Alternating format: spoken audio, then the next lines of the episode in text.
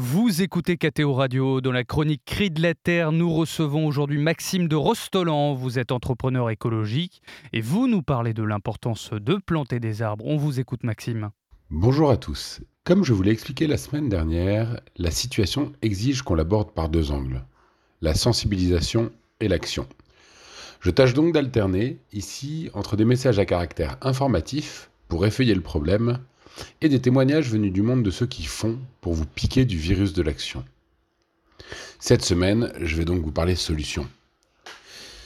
S'il existe des débats sur le nucléaire, l'éolien, les voitures électriques, le tri sélectif des déchets, il est un domaine qui ne laisse aucune place au doute. Attends, pardon, désolé. S'il existe des débats sur le nucléaire, l'éolien, les voitures électriques, le tri effectif des déchets, il est un domaine qui ne laisse place à aucun doute. Il nous faut planter des arbres. Tous les scientifiques le disent, les 3000 milliards d'arbres que compte notre planète ne sont pas suffisants, il en faudrait 1200 milliards de plus. Dans les forêts, bien sûr, car elles sont les premières qu'on ratiboise pour planter soja ou palmier à huile, mais aussi dans et autour des champs. C'est ce qu'on appelle l'agroforesterie. En France, où l'on a tendance à considérer que les forêts se portent plutôt bien, même si on peut se demander si une parcelle cultivée de quatre essences d'arbres plantées en ligne mérite réellement le nom de forêt, l'agroforesterie est l'une des meilleures pistes pour réconcilier l'homme avec son environnement. Les agriculteurs et leurs riverains, les chasseurs et les écologistes, les pragmatiques et les rêveurs. Les haies façonnent le paysage, abritent une biodiversité remarquable, permettent la recharge des nappes phréatiques, contiennent l'érosion des sols et les fuites de matière organique, produisent ombre, fruits, bois énergie, bois de paillage, bois d'œuvre parfois, et captent du carbone par-dessus le marché. Elles ont tout pour plaire, mais on en arrache encore 20 000 km par an en France chaque année. Des 2 millions de kilomètres linéaires recensés au début des années 60, il ne reste plus que 700 000 kilomètres.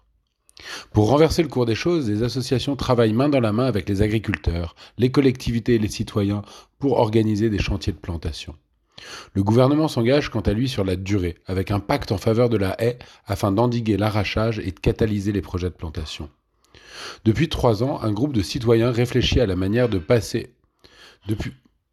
Depuis trois ans, un groupe de citoyens réfléchit à la manière de passer de 2500 km plantés par an à 25 000 et a choisi pour cela de créer des pépinières participatives accueillant volontaires et acteurs locaux pour mettre en place ces dynamiques de territoire. Ainsi, des chantiers participatifs s'organisent pour la récolte des graines, qu'on appelle le glanage, pour la production des plants, pour l'identification des agriculteurs volontaires à accueillir des arbres, volontaires pour accueillir des arbres, pour l'organisation des chantiers de plantation et pour l'entretien des haies. Nous n'en sommes qu'au début, des métiers d'avenir s'esquissent autour des champs. Bientôt, qui sait, un modèle économique permettra de faire l'appel d'air, mais pour l'heure, des citoyens conscients de l'importance et de la bonne santé de leurs écosystèmes, des entreprises responsables et des, des entreprises responsables et des agriculteurs convaincus se donnent la main pour faire revenir de la vie dans nos campagnes.